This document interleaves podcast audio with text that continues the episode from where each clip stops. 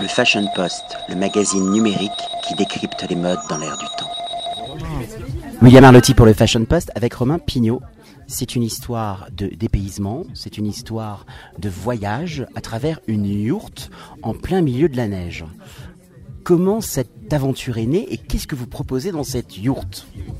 Alors avant tout, c'est une histoire de passionnés. hein. On adore la montagne, on est des grands enfants et on, on aime les grands espaces. Et euh, ce qu'on veut, c'est proposer un produit euh, insolite, à les grands espaces euh, à proximité de la station de Val d'Isère.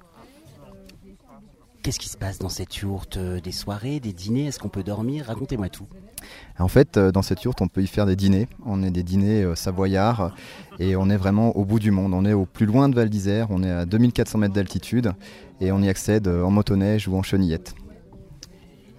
On est venu en motoneige, donc il y a un vrai dépaysement. En pleine nuit, il y a quelque chose d'assez féerique. Là, on a très très chaud. Est-ce que vous pouvez m'expliquer comment fonctionne la yourte euh, avec le, le poêle central? Enfin, co- co- comment la chaleur est préservée? Comment la, vie s'anime autour de cette yourte?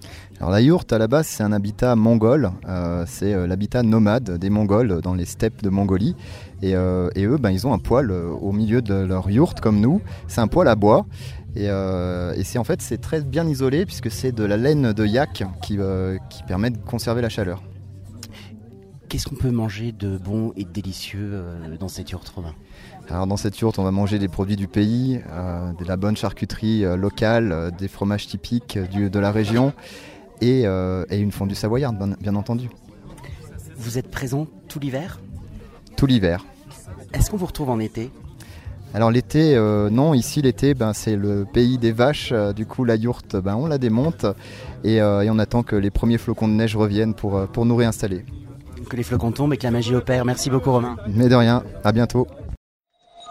Le Fashion Post, le magazine numérique qui décrypte les modes dans l'air du temps.